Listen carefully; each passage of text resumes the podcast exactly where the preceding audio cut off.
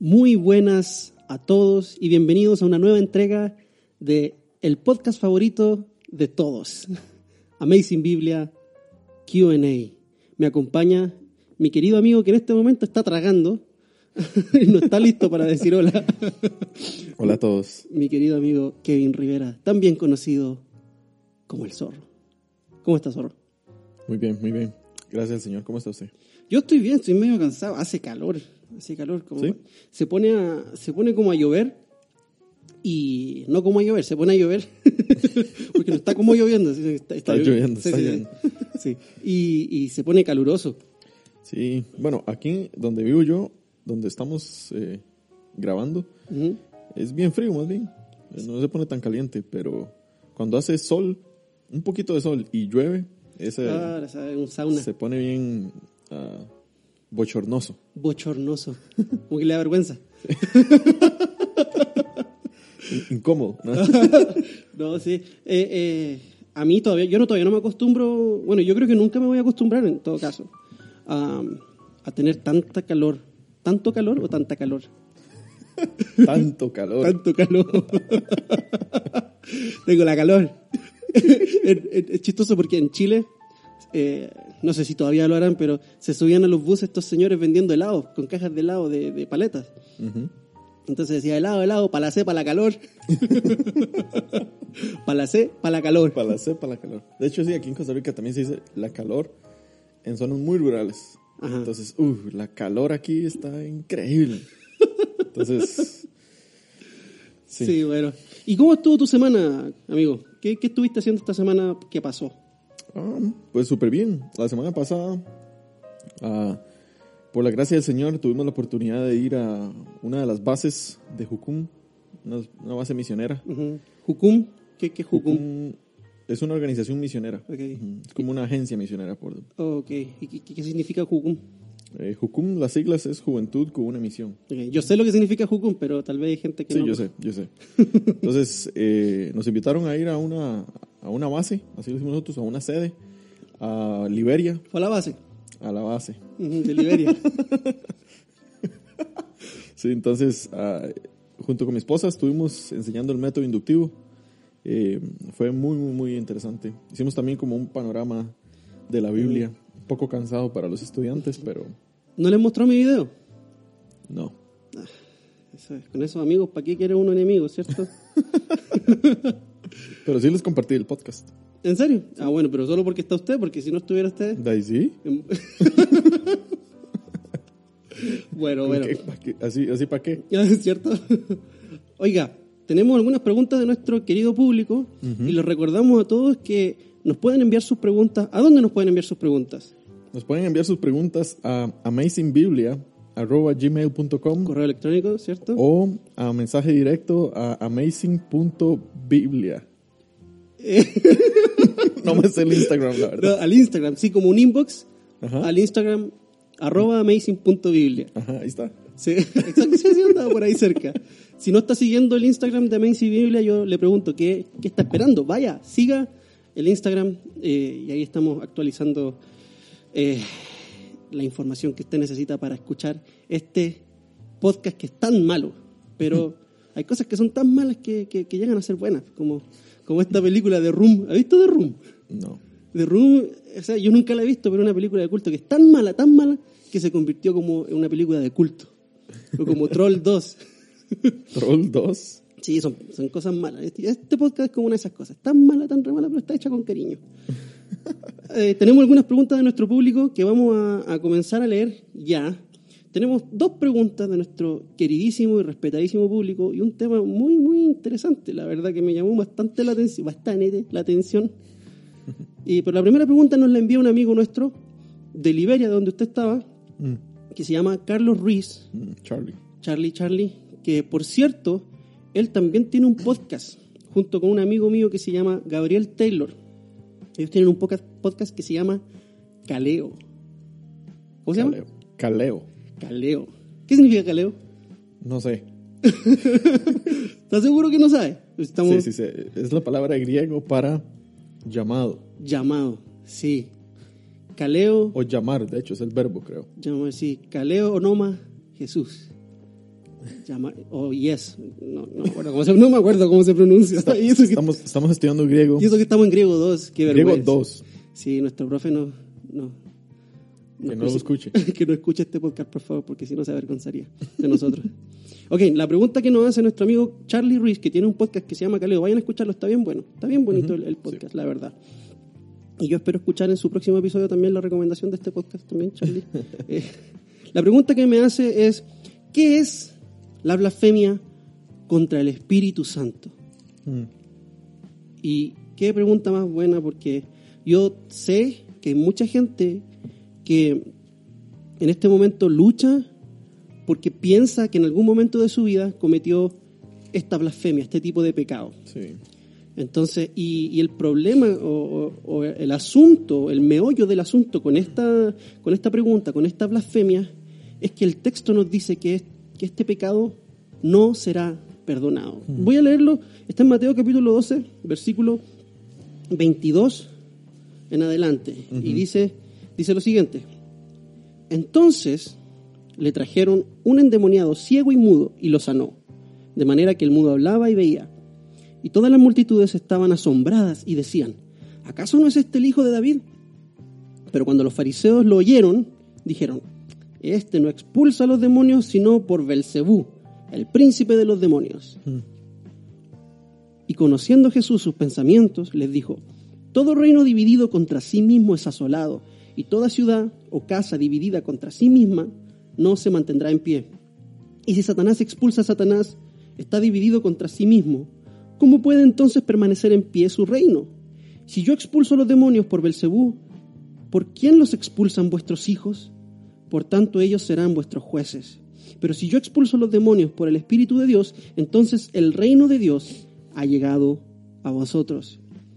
¿O cómo puede alguien entrar en la casa de un hombre fuerte y saquear sus bienes si primero no lo ata y entonces saqueará su casa? El que no está conmigo está en contra de mí. El que no recoge conmigo desparrama. Por eso digo, todo pecado, y aquí está nuestro pasaje, que, el que nos importa. Bueno, todo nos importa, pero aquí es donde habla sobre este asunto en particular. 31. Por eso digo, todo pecado y blasfemia será, será perdonado a los hombres, pero la blasfemia contra el Espíritu Santo no será perdonada. Y a cualquiera que diga una palabra contra el Hijo del Hombre, se le perdonará, pero el que hable contra el Espíritu Santo no se le perdonará, escucha esto, ni en este siglo, ni en el venidero. Wow, fuertes palabras de Jesús Sí. de Jesús, de, de aquel persona que muchos dicen que fue el primer hippie, aquel que ama a todo el mundo y aquel que, y aquel que es imposible para él odiar a nadie. Jesús está diciendo, a ustedes no los voy a perdonar nunca. ¿Qué piensa Zorro? Ah, creo que es un, un versículo que, o una situación que ha, ha dado pie para que haya mucha controversia, haya mucho temor también en medio de, de los cristianos, Am, porque a los cristianos, ¿qué les va a estar importando? Pero más a los, a los que son cristianos, eh, sí les da temor esto, como dijo usted al principio, que en algún momento hayan cometido este, este pecado. Y estoy viviendo una vida que supuestamente soy cristiano, pero realmente no soy perdonado, entonces me voy para el infierno, etc. Ujú, Entonces, am, no, yo creo que es interesante porque Jesús aquí le está hablando a los fariseos después de que él hizo un, ah, un milagro de sanar al endemoniado. Y eh, la pregunta es, ¿qué es lo que significa o, o qué es la blasfemia contra el Espíritu Santo? Claro. ¿qué es exactamente a lo que se refiere Jesús cuando dice la blasfemia del contra el Espíritu Santo? Yo creo que ah, viendo el, el- el contexto también, porque yo creo que si, como leemos desde an- anterior a este pasaje, eh, que es desde el versículo 15, eh, capítulo 12, versículo 15 en adelante, eh, Mateo escribe ahí de que, que en Jesús se cumple una profecía que está en, en Isaías 42. Ya. Ajá, y él le dice que este es mi siervo, que sobre él va a poner el espíritu, eh, no disputará ni gritará, y etcétera. Ahí- dice un montón de cosas ah, diciendo de que Jesús es, es el Mesías. Ok. O sea, Mateo está dando testimonio de que Jesús es el Mesías. Ok. eh, por parte de un profeta del, del Antiguo Testamento, de Isaías. Es, eh, o sea, esa profecía se está cumpliendo en Jesús y eso es lo que Mateo está transmitiéndole a su... Ok, ya, ya te entendí. Entonces Mateo está mostrando una profecía del Antiguo Testamento y está diciendo, vean la profecía. Esta profecía se está cumpliendo en Jesús. Ajá, correcto. Jesús, Jesús y esta profecía calzan perfectamente.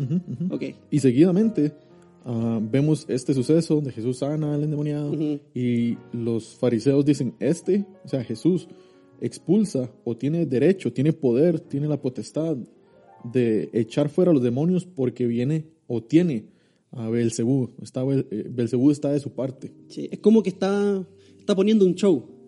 Como que se puso de acuerdo con los demonios porque este es un demonio también. Ajá. Entonces dijo, vamos a engañar a toda esta gente y, y- y yo voy a hacer como que, como que estamos peleando y yo los voy a vencer. Sí, Ok. sí, sí, sí. Como sí, tratando de engañar a las personas. Ajá. Ah, como de que yo vengo a hacer luz, pero realmente estoy escondido detrás de- Claro. del demonio. ¿Sabes lo que me recuerda a mí esto? ¿No? Por ¿Usted- eso me va a decir. ¿Usted alguna vez vio Dragon Ball? Obviamente. Dragon Ball, la, la primera, Dragon Ball, Sí, no sí, sé, o sea, ¿se acuerda cuando aparece Ten Shin Han por primera vez? O no sé si por primera vez. Ish. eh, Ten Shin Han con Chaos, ¿se acuerda que ellos tenían, te- tenían una, asocia- una asociación con un chancho gigante que se llamaba Inosh Kacho? No. ¿No se No, acuerda? no me da la memoria. No sé por qué yo me estaba acordando de eso el otro día. Bueno, resulta que Ten Shin Han con Chaos tenían una asociación con Inosh Kacho, este, este chancho gigante. Entonces, el chancho gigante iba a una aldea y destrozaba todo. Entonces, la aldea venía y contrataba a Ten Shin Han y a Chaos para que vencieran a. En- Ok. Entonces, pero era todo un truco, era todo un truco que tenían ellos tres. Entonces venía Ten Shin Han y, y hacía como que golpeaba a Inosh Kacho junto con Chaos y, y al final lo vencían y se lo llevaban. ¿ok? Y después iban a otra aldea y hacían el mismo, el mismo engaño. Ujú. Sí, un puro show. Era un puro show. Entonces los fariseos estaban diciendo que, que Jesús y los demonios eran como la asociación entre Ten Shin Han, eh, Chaos eh, y Inosh Kacho. Eso mismo. Me, me gusta mucho esa ilustración. Eh, Sí, muy- vayan, muy- vayan- vayan a verlo. Dragon exacto, Ball exacto. una serie entretenida. Hay gente que piensa que es satánica. Eh, yo no sé, yo la vi cuando era chico y me acuerdo. Sí. No estoy diciendo que la veo en este momento y tampoco. Como que si tuviera mucho tiempo para ver. Eh, sí, también. Soy papá y soy pastor, así que no tengo tiempo para, ver tele. Um, sí, entonces los fariseos están diciéndole a Jesús, usted puede hacer este tipo de cosas porque usted viene de parte de Belcebú. Ah, ok. Entonces, yo creo que eh, la blasfemia en contra del Espíritu Santo, en este caso específico, que yo creo que es muy específico de esto que está sucediendo aquí, es atribuirle a Dios, o no, déjenme retroceder, es como atribuirle a Satanás los actos de Dios. Ok. Como, mira, eh, esto que está sucediendo aquí, por ejemplo, no sé, eh, una sanidad, por decir así. Eh, estábamos orando por X persona, el Señor la sanó, y habían otras personas también ahí que estaban viendo qué era lo que estaba sucediendo, pero bueno, eh, sabemos de que fue Dios el que la sanó, pero otras personas lo que hacen es atribuirle esa sanidad a, no sé, a, a la magia o etcétera. No sé, no, Sí, sí. no, no darle el crédito que Dios se merece. Exacto. Y Ok. ajá, no reconocer que un acto específico de Dios, en este caso, Ujú. eh, esta sanidad de este hombre endemoniado, eh, viene de Dios. No, No, re- no reconocer. Ujú. Sí, te entiendo. O sea, básicamente atribuirle a Satanás las obras De del. Espíritu de Dios, del. Espíritu Santo en este caso. Porque la blasfemia va dirigida hacia el Espíritu Santo, dice Jesús. Sí. Sí. Yo estoy de acuerdo contigo y pienso que incluso yo retrocedería un poquito más el contexto partiendo en el capítulo 12. Ujú. Partiendo en el capítulo 12, el versículo 1. Y, y yo creo que Mateo escribe este capítulo de una forma muy intencional, porque hay que acordarse que los autores bíblicos utilizan un método de escritura para llevar a cabo el propósito que, que ellos quieren comunicar, ¿cierto? Entonces, Mateo, desde el capítulo 12, desde el puro comienzo, nos muestra, nos narra como si todo esto hubiese pasado en un día. Entonces, el Señor sana en un día de reposo, y después en ese mismo día de reposo, en la sinagoga sana a un hombre con la mano seca. Y durante todo este rato, los fariseos están tirando hate. Están tuiteando ahí, eh, Jesús es un hereje, Jesús rompe el día de, de reposo, hashtag crucifiquen a Jesús, hashtag eh, cancelen a Jesús, funen a Jesús, hashtag, eh, ¿cómo se dice? Sí, cancelen, cancel culture. Sí, sí, Los sí. fariseos, los fariseos querían cancelar a Jesús, lo odiaban. ¿ok? Todo el capítulo 12, Mateo nos cuenta como, como en, en- en ascenso, como subiendo hacia un clímax, que los fariseos odiaban a Jesús y constantemente estaban atacándolo ah, hasta llegar a este punto. Y el capítulo 13, de hecho, es el resultado de eso, porque al final del capítulo, al final del capítulo 12, eh, los, los, los fariseos cometen esta, mm, esta blasfemia y a partir del capítulo 13 vemos que Jesús comienza a predicar en parábolas. Comienza a predicar en parábolas y esto es clave. Porque después los discípulos le preguntan, después de que el Señor enseña la parábola del sembrador, los discípulos le preguntan que por qué hablaba en parábolas.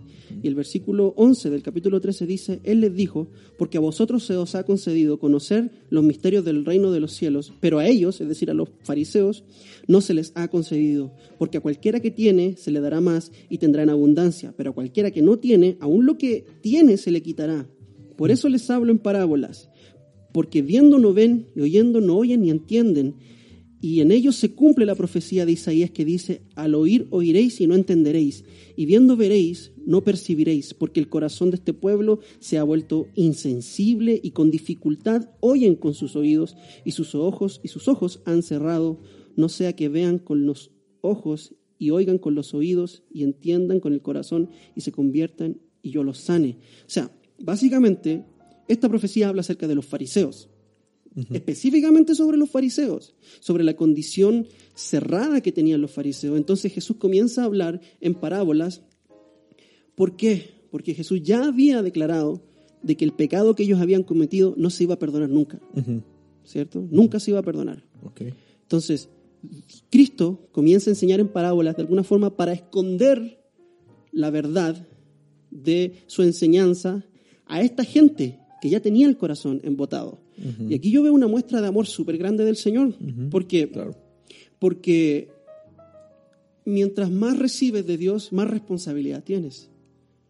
Cuando Jesús eh, dice sus ayes en contra de las ciudades que lo rechazaron, dice que va a ser más tolerable el castigo para Sodoma y Gomorra que para estas ciudades que rechazaron a Jesús, porque ellas rechazaron a Jesús mismo, a Dios hecho carne.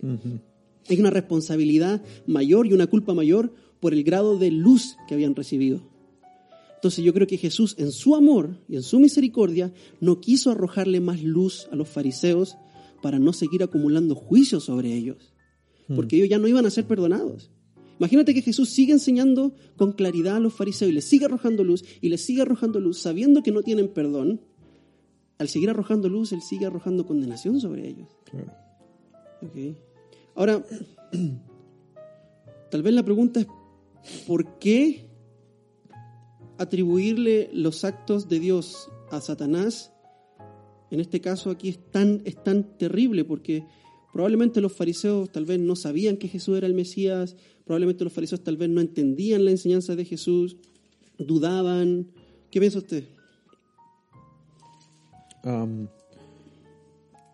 Yo creo que hay una, hay una, de hecho yo creo que ya había conversado esto con usted anteriormente, de que hay una, una parábola al final de Mateo, donde ah, los fariseos se dan cuenta, o ellos ya sabían de que Jesús era el Hijo de Dios, por, la, por la parábola que Jesús da, creo que es la, la de los obreros malvados, creo que La se de los llama. labradores malvados. Mateo 21, 33. Ujú.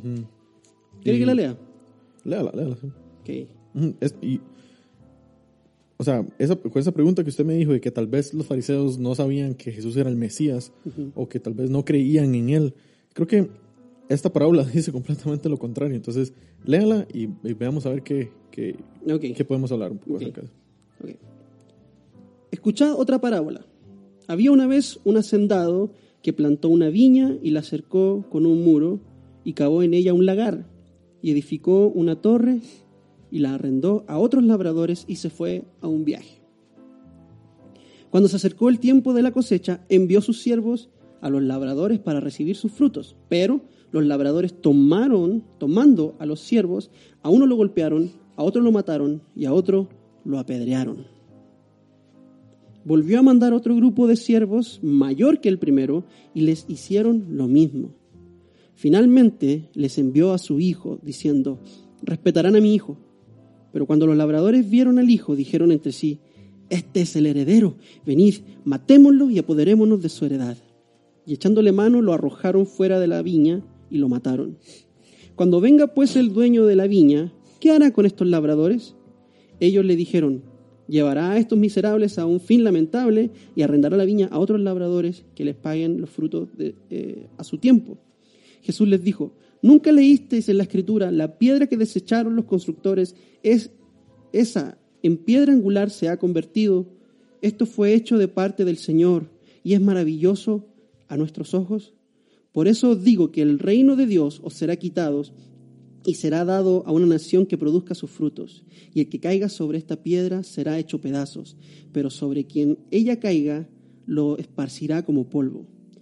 Al oír sus, sus parábolas, los principales sacerdotes y los fariseos comprendieron que hablaban de ellos, y cuando, y cuando procuraron prenderle, tuvieron miedo de la multitud, porque le tenían por profeta. entonces, hay un propietario, está como el, dueño de la propiedad. de la viña. De la viña, y este, este señor planta una viña.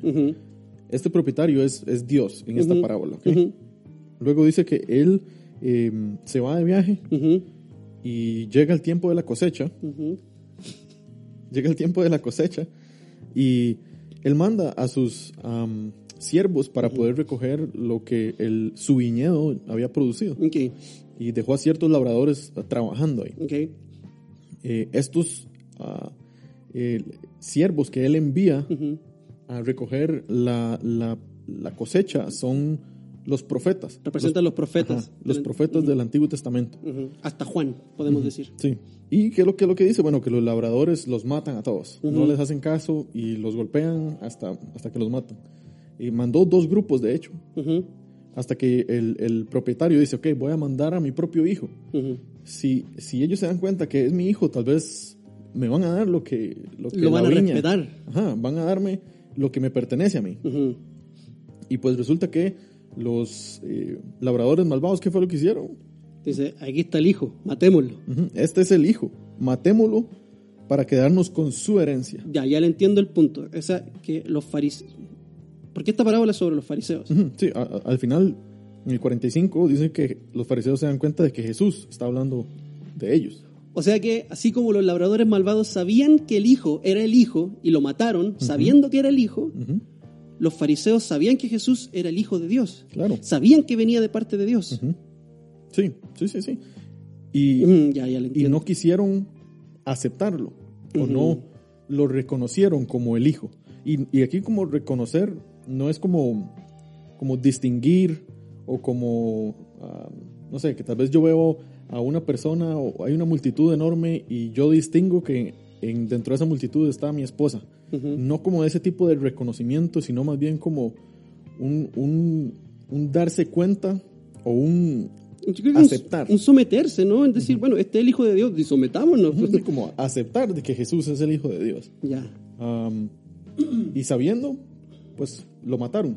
Sí, entonces yo creo que por ahí va el asunto de la gravedad de este pecado, de la blasfemia en contra del Espíritu Santo, porque mm. no es una blasfemia que se comete en ignorancia, sino que es una blasfemia que se comete a sabiendas de la verdad. Como yo sé que esto es verdad, pero aún así yo lo voy a despreciar. Y encima de todo yo creo que tiene que ver también con el hecho de que los fariseos no solamente estaban cerrándose ellos mismos, sino que sabiendo que Jesús era el hijo de David, como dice eh, en Mateo 12, la gente empezó a decir, ¿no será este el hijo de David? Y ellos, not in my watch, como nadie va a creer en Jesús mientras yo esté aquí. Que aunque yo sé que Jesús es el verdadero Cristo, Mesías, esta gente se está dando cuenta, pero yo no voy a permitir que además esta gente crea en Jesús.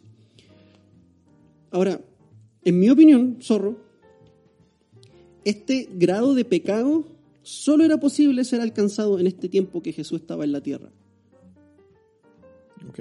O sea, usted lo que me está diciendo es que hoy en día no se puede cometer este pecado. No, yo creo que no. Ok. Yo creo, yo creo que, que lo que pasa es que el grado de luz, el grado de revelación que había en este momento O sea, ellos tenían a Jesús mismo, al, al verbo encarnado enfrente de ellos. Mm. ¿Entendés?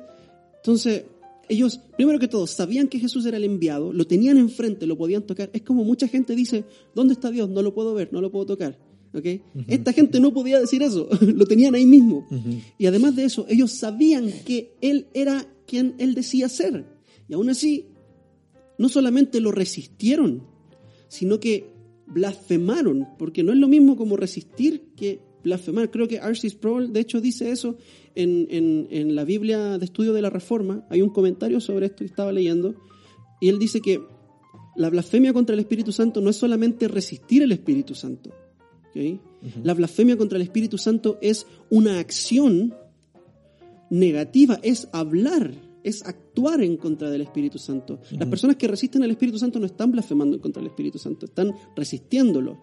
Pero lo que hacían estas personas, los fariseos, era atribuirle con sus palabras, eh, atacar la honra directamente del Espíritu Santo, sabiendo que venía del Espíritu Santo esta obra y aún así atribuírsela a Satanás. Entonces, como hoy Jesús no está entre nosotros en, en- en carne, eh, no sé si, no sé, por lo menos voy a decir no sé.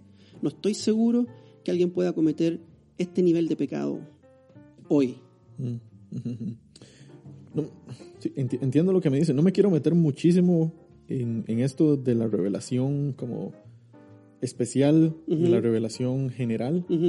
Ah, ¿Qué pero es bueno, eso? Sabemos de que la revelación general, la revelación general de Dios eh, es general porque Dios se revela a todo el mundo por medio de la creación. Eh, como dice Romanos, eh, Dios desde el principio de Dios, todo junto con la creación, eh, se revela para que nadie tenga ex- excusa. que las cosas invisibles de Dios se hacen visibles a través de, de la creación. Y la revelación ah, especial es la que Dios revela, vaya la redundancia, a su iglesia, que lo hace a través de Jesucristo, perdón, lo hizo a través de Jesucristo y también lo hace a través de las escrituras. Ok. Ahora bien, no puede alguien que rechace la escritura, porque yo sé que Jesús y la escritura obviamente son revelaciones de Dios, pero no es lo mismo. Ah, porque yo, yo he escuchado que algunas personas es como, ah, mira, Jesús es el verbo, entonces el verbo es lo que nosotros tenemos aquí en la Biblia, entonces es lo mismo. Ujú. Entonces, ¿cree usted que si yo rechazo o si yo blasfemo de una manera activa, Ajá. de un rechazo activo, Ajá. a la Biblia, la escritura, Como si yo hablo diciendo, sabiendo que la escritura es la verdad, ujú.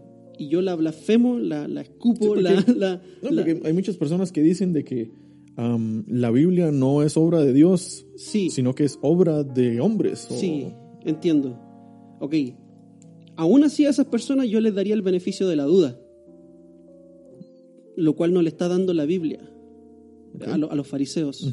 Sí, sí, sí. a estas personas, yo no sé si esas personas han tenido un encuentro tan claro con Dios que ellos no puedan decir como la Biblia es real, yo sé que es real, pero la voy a rechazar igual, ¿me entendés? Que era el caso de los fariseos. Es que esa es la cosa, los fariseos no eran ignorantes, ellos sabían que sabían Sí. quién era Jesús, ¿me entendés? Entonces yo no puedo decir lo mismo, por ejemplo, de Richard Dawkins, que es un ateo famoso, que, que todo el mundo, no sé, yo creo lo idolatran y todo, pero el, el man no es tan inteligente. o sea, el- el- es inteligente dentro de su área, pero saca de repente unas falacias. Entonces yo me doy cuenta que él, él, él es como el necio de, de Salmo, que dice en su corazón, no hay Dios. Él es un necio. Ujú. Él realmente, a ver, no es como los fariseos. No es como los fariseos que sabían que sabían que Dios era real, Sí. que lo tenían enfrente. Eh, Richard Dawkins todavía yo le daría el beneficio de la duda, pero eso no significa que se va a salvar. ¿Me entendés? Sí. Pero sí significa que él todavía, si se arrepiente, Dios lo puede perdonar, a diferencia de los fariseos. Sí. Sí, yo entiendo. Porque, vamos, los fariseos tenían la revelación de Dios del ah, Antiguo Testamento, entre comillas, Sí. y también tenían a Jesús. Y tenían a Jesús. Y tenían a Juan, el Bautista. Sí, sí, sí, entiendo su punto, sí. Sí. Ahora, nosotros insistimos, y yo insisto en esto, muchachos, o sea, cada uno es responsable por el desarrollo de su propia teología. Nosotros queremos agregar o aportar un granito de arena a su vida espiritual, pero lo que ustedes escuchan acá, igual tómenselo con un grano de sal, o sea, eh, ¿entiendes eso? Tomárselo con un grano de sal. No. Es como, ¿cómo, cómo, cómo agarras tú un grano de sal? Uno. Con mucho cuidado. Como, sí, así como, como, como con una pincita, así. Como filtren bien lo que nosotros le estamos diciendo. Nosotros nos podemos equivocar, también estamos aprendiendo. Eh, lo que sí, si yo digo que creo que no es posible cometer este pecado, no significa que usted tiene la libertad de decir lo que usted quiera acerca de Dios. Eh, la blasfemia sigue siendo un pecado grave que era, que era castigado con la pena de muerte en el Antiguo Testamento. y, y tenemos que tener cuidado porque vamos a rendir cuenta de toda palabra ociosa que demos. Entonces, en resumen, en una frase para cerrar, ¿cómo define usted la blasfemia contra el Espíritu Santo? Mm. Creo que es un rechazo activo eh, por parte o un endure- un endurecimiento por parte de los fariseos eh, para no reconocer, no aceptar a Jesús como el Mesías. Um, y creo que yo también estoy de acuerdo con usted de que ah, este pecado no se puede cometer hoy por el hecho del grado de revelación que tenía esta gente en aquel momento. Ujú, Entonces yo creo que es muy específico, como dije al inicio, es muy específico para los fariseos del primer siglo. ujú, Ah, entonces por eso dije de que eh, la mm, blasfemia en contra del Espíritu Santo es lo que los fariseos hicieron en aquel momento Ujú. cuando activamente endurecieron su corazón y no aceptaron a Jesús como el Mesías, como el Rey. ok. Para mí yo lo definiría como, como el re- no el rechazo, sino que sabiendo la verdad acerca de Dios, atribuirle las obras de Dios a Satanás. Mm. Sabiendo la verdad, no solamente rechazarla, sino que levantar una calumnia en contra de la verdad. Teniendo el nivel de revelación que tenían los fariseos. Eh, y eso trae una condenación terrible sobre estas personas. Sí. Yo creo que estamos bien para cerrar este bloque Mm. y para ir a una primera pausa, bueno, a la única pausa, eh, para tal vez tomar un cafecito, una agüita, ir al bañito, lavarse la carita. Andrea va a hacer galletas. Andrea va a hacer galletitas. Bueno, eso me dijo. Ah, bueno. Yay, gracias. bueno, vamos a hacer una pausa y ya volvemos con más Amazing Biblia. Q&A.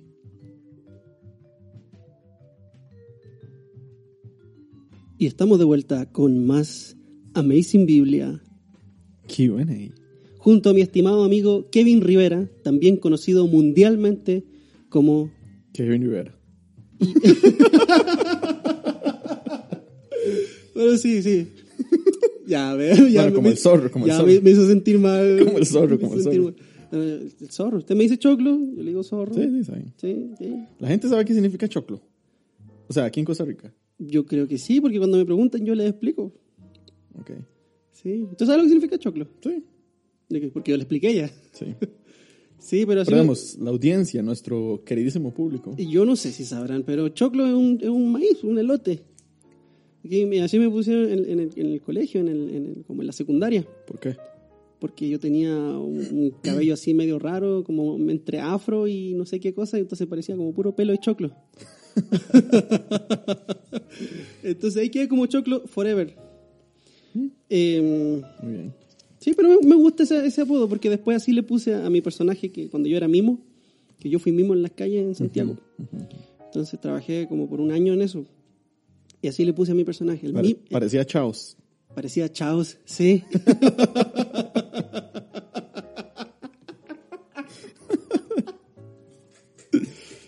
Qué bien Chaos. Ay. Acá voy a poner nada más Chaos en Google. Y no sé, son, son imágenes raras. Las de Chaos. O sea, no, son- no es Chaos, es como. Es como Chaos, así como un mae despidiéndose. ah, sí, qué raro. Son como. no como sé. caos. Puede ser o no. ¿Cómo se escribe caos en inglés? Sí, chaos. son imágenes de caos, por eso son imágenes raras. Bueno, en fin, volvamos por favor. Perdón, perdón. Nos, nos fuimos por una rama. Ok, tenemos un tema interesante para hablar, para compartir acá acerca de, eh, digamos, cultura pop o cristianismo pop. Y le voy a leer esta noticia que viene de una fuente que se llama eltiempo.com. ¿ok? No sé qué tan fidedigna sea esta fuente, honestamente, pero eh, la noticia yo sé que, por lo menos lo que nos están diciendo acá, es, es verídico. ¿ok? sí. Entonces, dice así. No se rían, no se rían porque da, da, da risa. Ok, dice, dice, hombre que dice ser la reencarnación de Jesús fue detenido en Rusia. Es como, es como la reencarnación de la reencarnación. Ajá. Básicamente. Fue detenido en Rusia. Dice, Sergei Torov también era llamado el Jesús de Siberia. Fue arrestado por presunta extorsión. La investigación estableció que los organizadores de la secta se apropiaron de dinero de sus seguidores y les violentaron psicológicamente. Ok, eh, aquí, aquí, esto me llama mucho la atención porque ¿qué es lo que determina que ellos se hayan apropiado del dinero o que hayan manipulado para quedarse con dinero cuando acá en este lado del mundo también se hace eso? O sea, podríamos decir que hay congregaciones donde se manipula a la gente. No sé, o sea, vamos a hablar de eso más adelante también, pero en fin. O, o como que les violentaron psicológicamente. Eh, eh, ¿Quién determina cuál es el grado de violencia psicológica permitida o no? ¿Me entendés? Ahora también esto es en Rusia, así que bueno, ahí está nuestro amigo Vladimir, el, el amo del universo. El, el- no sé si usted vio el, el meme este de, de- de Putin arriba de un oso con una jeringa en la espalda, así como Jimán. Qué bueno. ok, dice, la policía rusa detuvo en la región siberiana de Krasnoyarsk, Rusia, a los líderes de la secta religiosa Iglesia del Último Testamento. Estos religiosos al parecer habrían estafado y abusado psicológicamente de sus adeptos, según informó el Comité de Investigaciones de ese país. Según F, Sergei Torov, Vadim Redkin y Vladimir Vederikov, líderes de la secta, serán acusados por crear una organización religiosa responsable de actos violentos que, señaló la entidad, produjeron graves daños a la salud de dos o más, de dos o más personas, de donde vienen dos o tres congregados. Ok, De dos o más personas. Ok, eh, continúa la noticia diciendo que Sergei Torov, uno de los detenidos, se hacía llamar Hijo de Dios o Cristo. Ok. Wow. O sea, dentro de todo lo chistoso, igual es serio, igual es grave este asunto. ok. Eh, a mí me parece chistoso porque el mae se parece como a Qui-Gon Jinn, se parece como al- a, a Liam Neeson. Ah, pues se identificaba como un nuevo Mesías, que esta vez, a diferencia de Jesús de Nazaret, llegó a la tierra bajo el nombre de Visarión. Según informó el Comité de Investigaciones, se llevó a cabo una operación especial para poner fin a las actividades de esta agrupación religiosa. O sea que el gobierno se les tiró encima a esta, a esta gente. O sea, así con toda la fuerza y con todos los impuestos de, de los contribuyentes, se fueron en contra de esta secta. Ok, vamos a dejarlo hasta ahí porque hay mucha más información todavía acá que, que leer y nos cuenta acerca de cuándo se formó la secta, en 1994, en plena época del grunge. Eh, pero dice que fue declarada como una secta hereje por la Iglesia Ortodoxa de Rusia. Sí. Entonces, bueno, Que tampoco es como una muy buena. sí, bueno, que te declare una sec- que te declare secta la Iglesia Ortodoxa de Rusia. Yo no diría que la Iglesia Ortodoxa de Rusia es como secta tampoco, pero no sé. O sea, No sé, ahí. Que te declare secta una secta. no, no, es que tampoco son. Es que, es que, a ver, vamos a hablar de eso. Sí. Y esto es lo que, lo que le quiero preguntar. ¿Qué determina que una secta sea considerado secta? O que un grupo religioso sea considerado una secta? Porque igual tenemos que hacer la distinción entre una falsa religión o una religión que se sale de la ortodoxia a lo que ya sería de frentón una secta, ¿no? Entonces, según su opinión, ¿qué es lo que constituye a una secta como secta propiamente tal? Um, yo creo que todos, todos sabemos cuáles son, o tenemos bien claro, si usted se llama cristiano, ah, cuáles son los fundament- las cosas fundamentales del cristianismo, que las doctrinas esenciales y claves para que una persona sea cristiana. Ah, obviamente la Trinidad, am, saber de que Jesús es Dios, de que Jesús no es un ser creado, am, de que el Espíritu Santo es Dios también, la salvación por, por medio de la, ah, de la gracia, por la fe, eh, que se obtiene solamente a través de Jesucristo. Ok, Ah, us- us- sabe que usted dijo, todos sabemos, obviamente, pero es que yo no sé si todos saben eso, si todos saben en- distinguir este- entre una doctrina esencial y una doctrina secundaria. sí, am, pero Ok, haciendo o sea, la pues, tiene- distinción. Tiene, que creerlo, o sea, por lo menos para, para ser cristiano. Ok, hagamos la distinción entonces, partiendo por esto. Haciendo la distinción entre una doctrina esencial y una doctrina secundaria. Ujú, ¿ok? Las doctrinas esenciales son las que todos como cristianos tenemos que afirmar, porque están enseñadas claramente en la Escritura, y no podemos negarlas. Y de esas dependen básicamente nuestra salvación. Sí. ¿ok? Ok. Cuando una iglesia o, o un grupo de personas que están reunidas en un templo, etcétera, am, niegan o enseñan ah, desde el púlpito algo contrario a uno de esos esenciales, creo que está jugando con, con, con fuego porque la línea es muy, muy delgada entre convertirse en una secta y ya voy a decir como, como qué es una secta como tal y ser una religión falsa, una iglesia falsa. Ok, Porque bueno, esta es, esta es la cosa. Todas las sectas son iglesias falsas, pero no todas las iglesias falsas son una secta. ok, está bueno eso, me gusta, Ajá. me gusta. Yo creo que lo esencial, digamos, de una secta es, es la manipulación que utiliza la gente o la exclusividad de, ok, lo que nosotros enseñamos es 100% verdadero Ujú. y no le damos derecho a usted o usted que es miembro de esta secta, Ujú. obviamente ellos no se van a llamar así, pero miembros de esta iglesia, Ujú. no le recomendamos investigar, leer otras Biblias o escuchar a otros pastores. Es como usted va a encontrar la verdad solamente aquí, en este lugar, en, este, en estas cuatro paredes. Fuera de estas cuatro paredes, usted no puede encontrar la verdad porque fuera de esto no hay otra verdad. Ajá, ajá. Creo que eso es lo que diferencia una secta de una falsa religión. La exclusividad de decir, nosotros somos los, los que sostenemos la verdad y todo lo que se sale de, de nuestros límites es falso. Ya, ahora yo le voy a hacer una pregunta, le voy a tirar una bola media curva. Porque la iglesia de Cristo afirma tener la verdad, ¿cierto? Nosotros como iglesia de Cristo afirmamos Tener la verdad. Sí. Obviamente, porque si no creyéramos que tenemos la verdad, ¿y qué estamos haciendo aquí? Mejor apaguemos todo y vámonos, ¿cierto? ¿Qué diferencia a- al evangelio verdadero, que afirma tener la verdad, y que fuera de Cristo no hay verdad, con una secta entonces?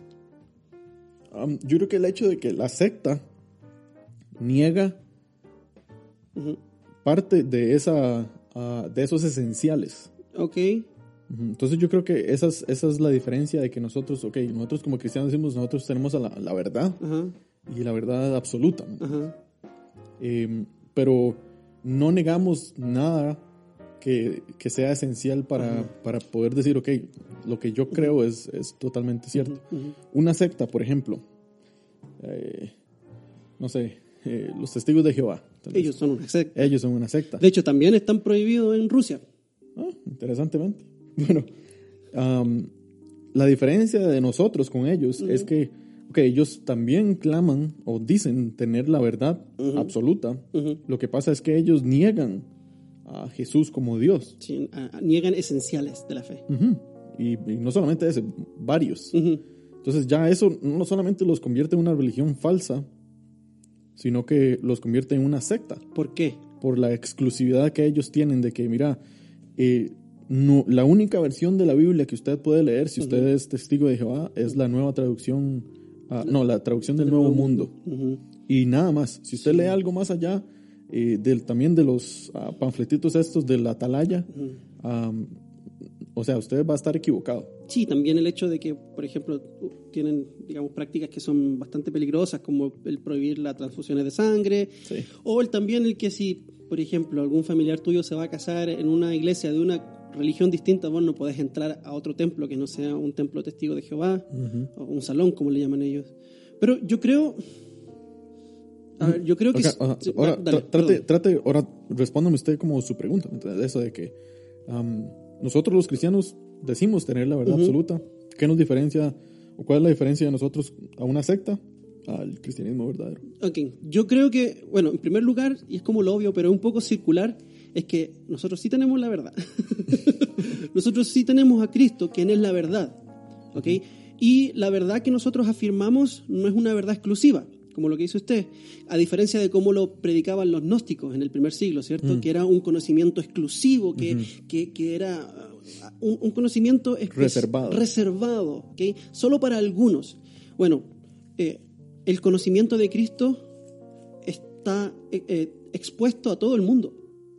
Cristo mandó a que predicáramos a todo el mundo. No es una cosa exclusiva de un pueblo, de un grupo étnico, de un grupo eh, etario, etc.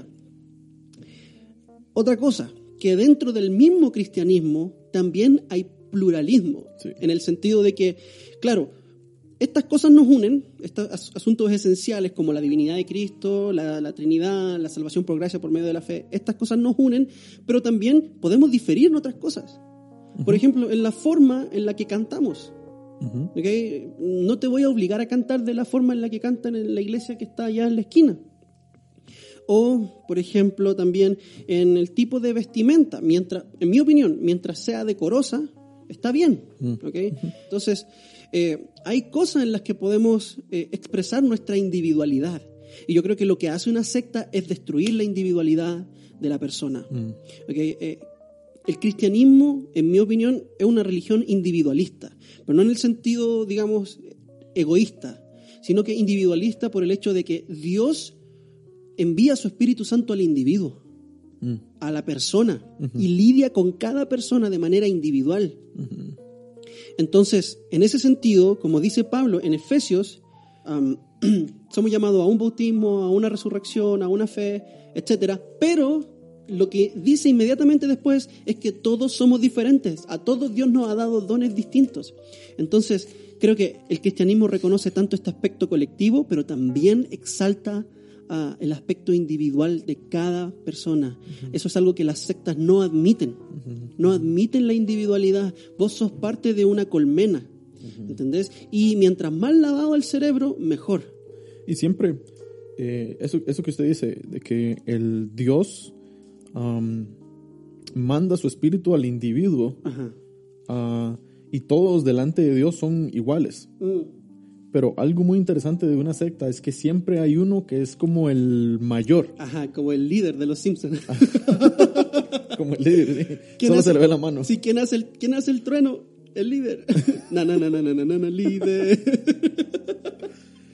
Sí, eh, y creo que esa es otra de las características también. Obviamente, eh, el pastor, que es tal vez como lo, lo más parecido a un líder, entre comillas, digamos, de, de una secta, eh, el pastor no es la autoridad absoluta. No, Lo que el pastor dice eh, puede ser erróneo, claro. puede que esté equivocado, Claro. eh, pero no así un profeta o un, Un líder de una secta. o un líder de una secta. Es que exacto, eso es importante porque ¿de dónde viene la autoridad del pastor? De la misma escritura. De la escritura, no viene de él, no viene de su, de su persona. Ujú. ¿ok? En, en una secta, la autoridad del líder viene de él, de su esencia, de, de su ser. Un pastor solamente tiene la autoridad que la escritura le ofrece. Un pastor habla con autoridad cuando él habla sostenido en la palabra de Dios. Fuera de la palabra de Dios, el pastor no tiene ni un solo pedazo de autoridad sobre nadie. Sí. Entonces, por esa razón, a mí me encanta como lo dice, también de nuevo cito a Paul Washer, se han dado cuenta que Paul Washer es una persona que yo admiro por ser misionera y por ser un predicador expositivo, pero él dice que el pastor o el predicador tiene que predicar expositivamente, es decir, sacar el significado del texto y exponerlo a la gente. ¿Por qué? Porque él mismo, él no tiene nada que decir. Mm. Él no tiene nada que ofrecerle a la iglesia. Lo de donde viene la vida para la iglesia es de la palabra de Dios. Y cuando el pastor predica la palabra de Dios, él predica con autoridad. Entonces, a diferencia de un líder de una secta, claro, su autoridad viene del mismo. Sí. ¿Alguna vez ha lidiado usted con alguna secta aquí en Costa Rica o ha tenido alguna comunicación Un o encuentro cercano. interacción? Encuentro cercano de tercer tipo con un con extraterrestre, sí, con un, con un Anunnaki.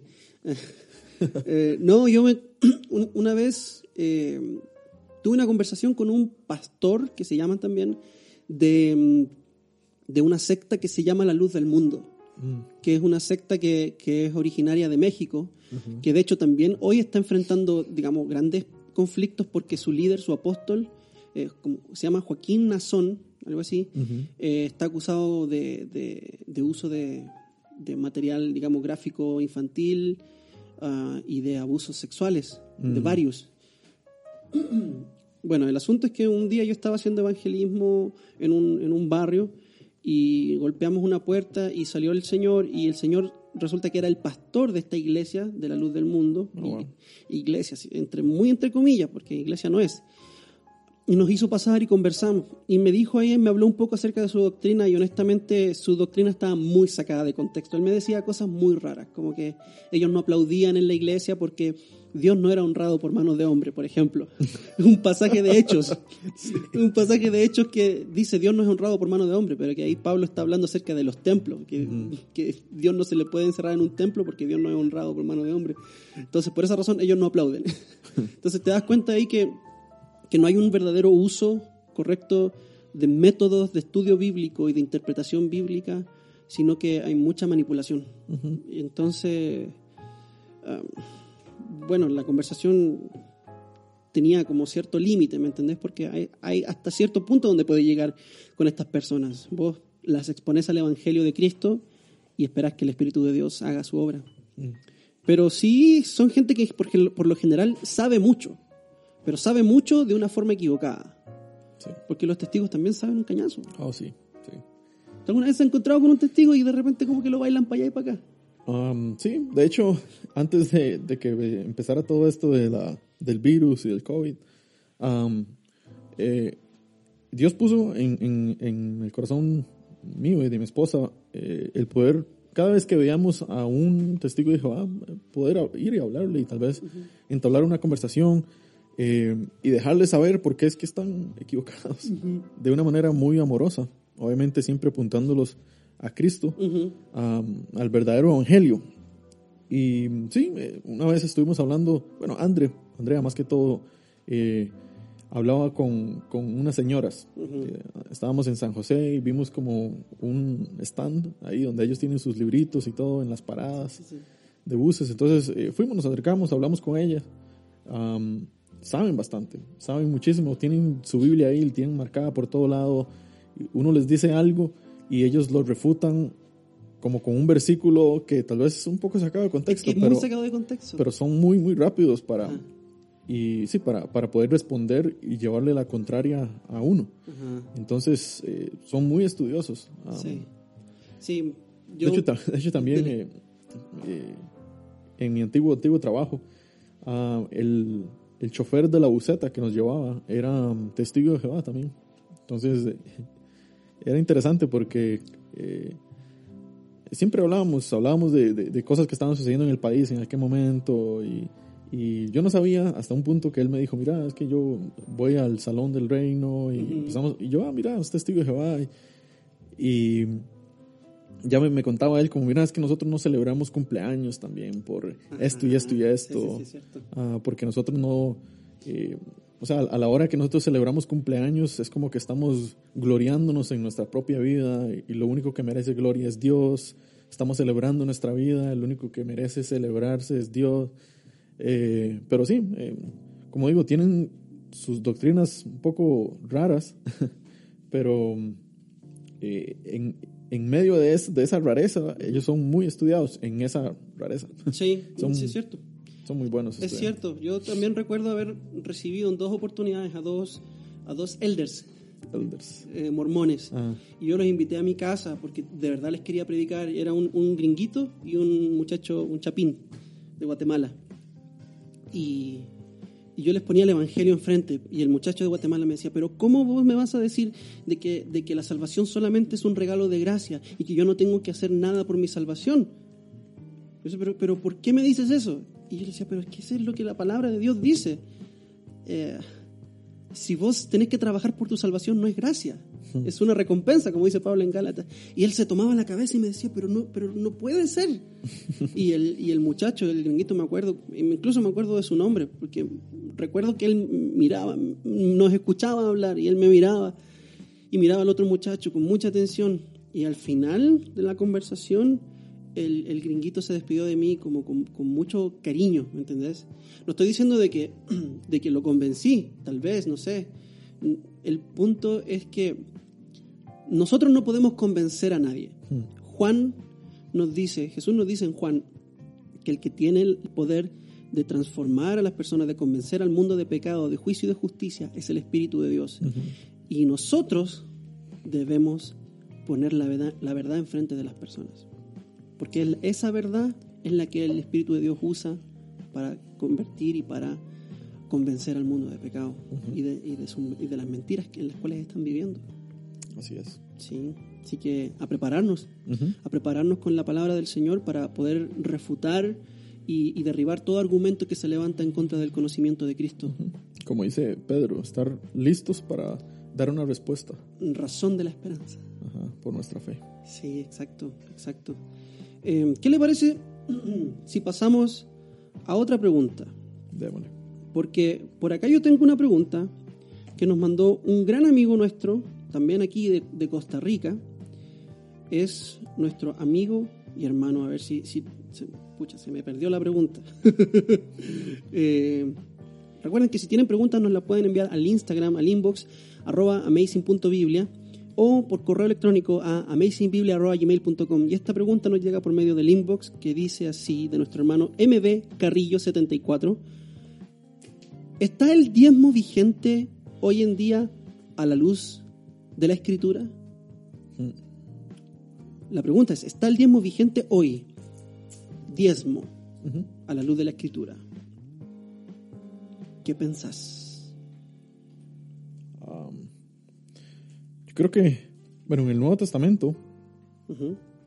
um, así como de una vez eh, decirlo, no hay ninguna no hay ninguna mención del diezmo. O sea, así, literal que diga diezmo. Ok, no existe el diezmo en el Nuevo Testamento. No existe el diezmo en el Nuevo Testamento. Okay. O sea, Ajá. existe porque, porque los judíos tenían esa ley, Ajá. pero no es mencionada en ningún momento en el Nuevo Testamento. Okay. No, no es mencionado uh, ni siquiera como para referirse de que estaban dando el diezmo. Uh -huh. eh, una iglesia, ¿no? Ni uh -huh. siquiera para como mandarle a la iglesia a que dé su diezmo. Entonces, yo no creo que el diezmo sea algo vigente para el cristiano de... Eh, para el cristiano. ¿En este siglo, en, en este tiempo? Eh, no, no, porque... Ah, bueno, sí, en el, para el cristiano, para después el cristiano, de la cruz, para ajá. este lado de la cruz. Eh, porque el, el diezmo tenía un propósito específico uh -huh. uh, que fue dado al, israelita uh -huh. antes de entrar a la tierra prometida -huh. para... Sí, con, con, un fin específico. Okay. Cuando decís vigente, ¿te referís como, como una obligación? Porque podrías decir como vigente como principio, o vigente como obligación, ¿es normativo o no es normativo? No, no creo que sea normativo, Ajá. pero eso no significa que nosotros tengamos que rechazar el principio detrás del okay. por qué el diezmo fue instituido. Okay. Eso es lo que podemos hablar un poquito más adelante, pero okay. yo creo que usted ahí tiene un versículo, ¿verdad? ¿O no? Tengo varios, de hecho. Ajá, que hablan sobre por qué fue que Dios instituyó el diezmo. Ok, acá tengo en Deuteronomio, que Deuteronomio es como el último libro del Pentateuco, ¿ok? Uh -huh. Y es como un resumen de, de la ley, es como sí. el discurso final de Moisés. Uh -huh. Y aquí habla acerca del diezmo un poco, en Deuteronomio capítulo 14, versículos 22 al 29, dice, diezmarás fielmente todo el producto de tu sementera, lo que rinde tu campo cada año, y comerás en la presencia del Señor tu Dios en el lugar que Él escoja para poner allí su nombre, el diezmo de tu grano, de tu mosto y de tu aceite, y los primogénitos de tus vacas y de tus ovejas, para que aprendas a temer siempre al Señor tu Dios. Mas si el camino es tan largo para ti que seas incapaz de llevar el diezmo por estar lejos del lugar donde el Señor tu Dios escoja para poner allí su nombre, cuando el Señor tu Dios te haya bendecido, Entonces lo cambiarás por dinero y atarás el dinero en tu mano e irás al lugar que el Señor tu Dios escoja. O sea, paréntesis, ¿cuál era ese lugar que el Señor escogió para poner su nombre? ¿La tierra prometida? Sí, pero específicamente qué ciudad? ¿Jerusalén? Jerusalén, excelente, hermano. Me agarró de sorpresa, no, no. Ok. Y podrás gastar el dinero en todo lo que tu corazón apetezca, en vacas u ovejas, en vino, en sidra y en cualquier otra cosa que tu corazón desee. Allí comerás en la presencia del Señor tu Dios y te alegrarás tú y tu casa. Tampoco desampararás al levita que habita en tus ciudades, porque él no tiene parte ni heredad contigo. Al fin de cada tercer año sacarás todo el diezmo de tus productos de aquel año y lo depositarás en tus ciudades. Y vendrá el levita, que no tiene parte ni herencia contigo, y el forastero, es decir, el extranjero, el huérfano y la viuda que habita en tus ciudades. Y comerán y se saciarán para que el Señor tu Dios te bendiga en toda obra que tu mano haga. Mm. ¿Cuál era ese versículo? ¿Ese? Deuteronomios capítulo 14, versículos 22 al 29. El Mm. último era el del 29. Sí, el 29. Mm, Muy bien. Sí. Entonces, ¿qué era lo que quería decir con, con esto? ¿Para qué me hizo leer este pasaje?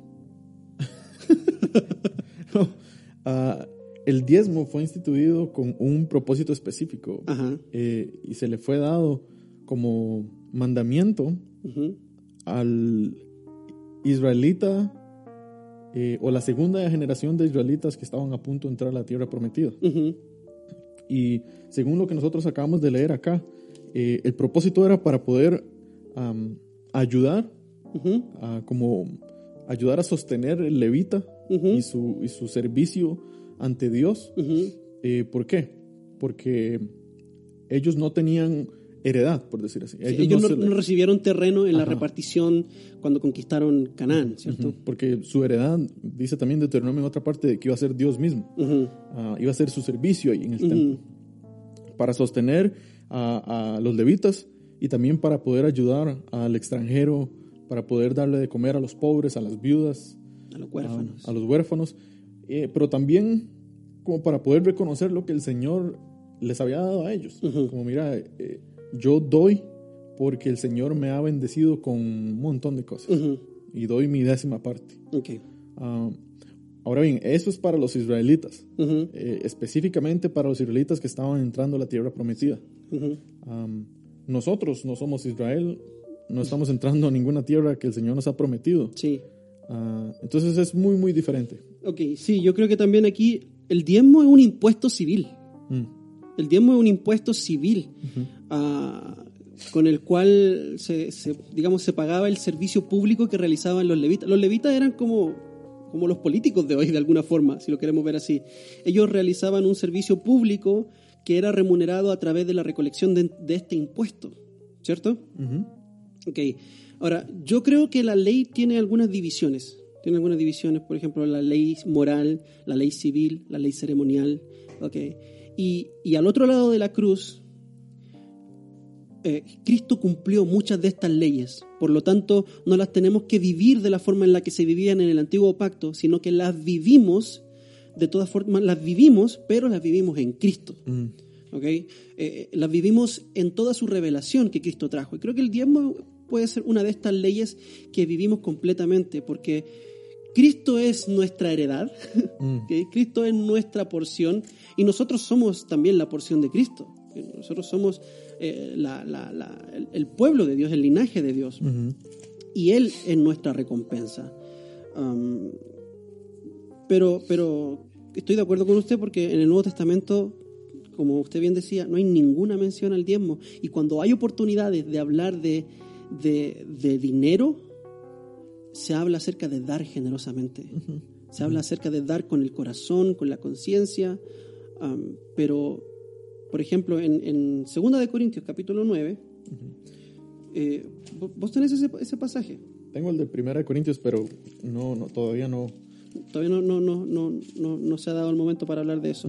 Por ejemplo, en 2 de Corintios capítulo 9, Pablo está hablando acerca de una oportunidad que tienen los corintios para dar a otras iglesias. En Jerusalén también hubo una hambruna eh, y otras iglesias enviaron sus donaciones. Entonces hubo mucha oportunidad para dar y Pablo, en lugar de hablar acerca del diezmo, habla acerca de dar con abundancia. Y Pablo dice, vean, en el versículo 6, por eso digo, el que siembra escasamente, escasamente también segará, y el que siembra abundantemente, abundantemente también segará. ¿Ok? Esto, esto es como versículo de antes de, de, ofrendar, ¿cierto? sí, de predica de, de ofrenda. Sí. Ahora, ¿a qué se refiere Pablo con segar, con cosechar? Significa de que cuando yo dé, Dios me va a devolver el doble o que yo voy a cosechar también en dinero.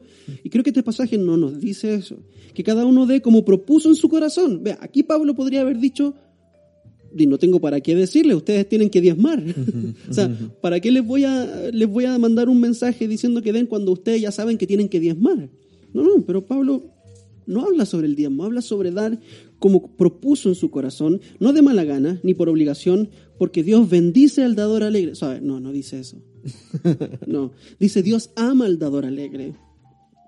Y Dios puede hacer que toda gracia abunde para vosotros, a fin de que teniendo siempre todo lo suficiente en todas las cosas, abundéis para toda buena obra, como está escrito. Uh, él esparció, dio a los pobres, su justicia permanece para siempre. Y el que suministra semilla al sembrador y pan para su alimento, suplirá y multiplicará vuestra sementera y aumentará la siega de vuestra justicia. Este, este es el versículo que creo yo que explica acerca de esto de, del cosechar lo que das. Mm. Que dice, seréis enriquecidos en todo para toda liberalidad, la cual por medio de nosotros produce acción de gracias a Dios. Porque la administración de este servicio, es decir, de dar, no solo suple con plenitud lo que falta a los santos, sino que también sobreabunda a través de muchas acciones de gracias a Dios. O sea, a ver, ¿qué es lo que está diciendo Pablo acá? Cuando ustedes dan, ustedes pueden cosechar abundantemente, pero cosechar qué? Las acciones de gracias de aquellos a quienes ustedes le están dando. Porque ustedes están dando y no se dan cuenta que lo que están dando es la provisión de Dios para otros. Y esas personas están abundando en acciones de gracia delante de Dios. Esa es la cosecha abundante. si dan mucho, obviamente muchos van a dar acción de gracias. Pero si dan poco, pocos van a dar acción de gracias. Entonces van a cosechar poco. No está hablando de que vamos a cosechar plata. Sí. Y me gusta cómo lo dice la nueva versión internacional. ¿Cómo lo dice la nueva versión internacional? El, eh, versículo 11 dice, ustedes serán enriquecidos en todo sentido para que en toda ocasión puedan ser generosos.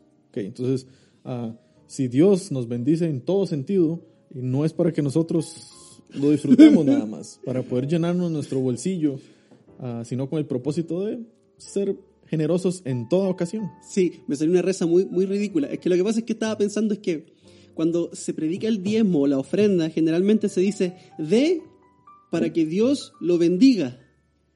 Y la Biblia nos dice que Dios te bendice para que vos des. es como que está al revés, como que, ¿sabe? No entendió. No, Dios ya te bendijo. Por eso puede dar. Por eso puede dar. Dios, o sea, todo lo que vos tenés vino de Dios. No es como que vos trabajaste con, con, el sudor, bueno, sí, con el sudor de tu, de tu frente, pero no es como que todo lo que trabajaste y lo que ganaste, lo ganaste fuera de la misericordia de Dios y ahora vos lo das, entonces Dios dice, wow, me está dando.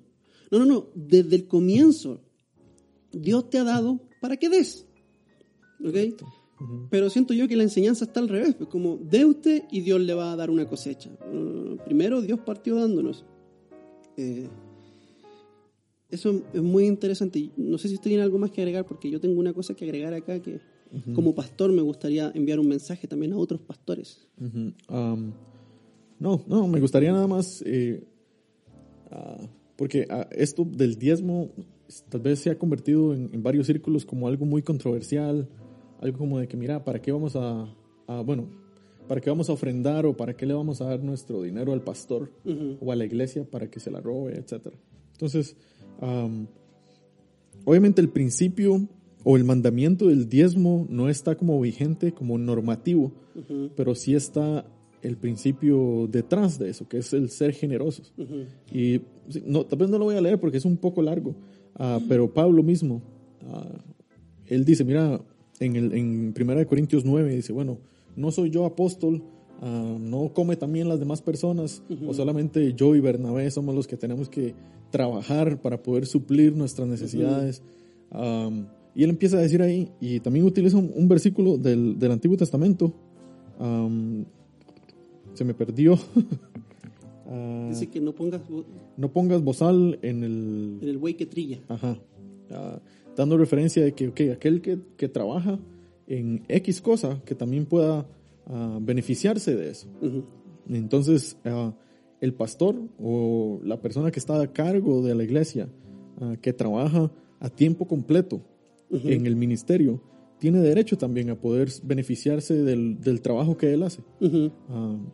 Y beneficiarse no me, no, no me refiero como a vivir lujos o a, ganar- a- a comprar casas y carros con el, eh, el salario de los, de los feligreses, ah, sino a poder saciar sus necesidades y la de su familia. Sí, exacto. Hubo un caso muy particular en Chile con, con el famoso obispo Durán y las iglesias metodistas pentecostales de Chile, donde el, el obispo Durán tenía un carro que te, te prometo, hermano, delante del Señor, era un carro, era un, un, un- un Mercedes como de 800 mi- o 400 millones de colones, una cosa así Sí.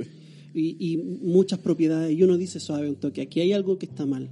Porque está bien que el ministro viva de su trabajo y, y de, de algunas de las ofrendas. No, está, está bien, la Biblia dice que eso está bien. Pero hay una línea entre eso, entre que el pastor pueda vivir de una forma tranquila, a que viva en una opulencia exagerada. O sea, ese, ese hombre era un multimillonario. Am, pero lo que yo quería decir tiene que ver con esto mismo.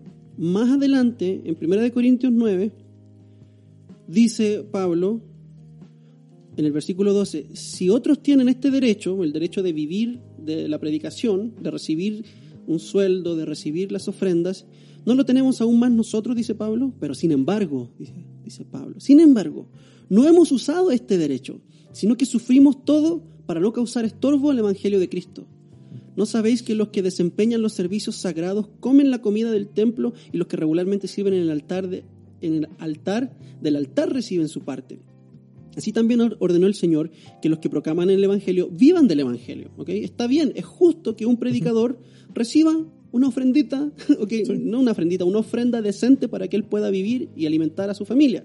Más, el 15 dice, yo de nada de esto me he aprovechado. Y no escribo esto para que así se haga conmigo. O sea, no le estoy diciendo esto para que ustedes me empiecen a dar. Porque mejor, mejor me fuera morir que permitir que alguno me prive de esta gloria. Vea a Pablo, vea, vea la, la actitud de Pablo. O sea, dice, yo tengo derecho a recibir plata de ustedes, pero ¿saben qué? No quiero su plata, porque yo tengo más gloria en no recibir plata de ustedes. Vea lo que le dice a los tesalonicenses, en 1 de Tesalonicenses 2.8. Teniendo así un gran afecto por vosotros, nos hemos complacido en impartiros no solo el Evangelio, sino que también nuestras propias vidas, pues llegaste a ser muy amados, a sernos muy amados. O sea, Pablo les dice, nosotros les dimos a ustedes no solamente el mensaje de Cristo, sino que también nuestras vidas.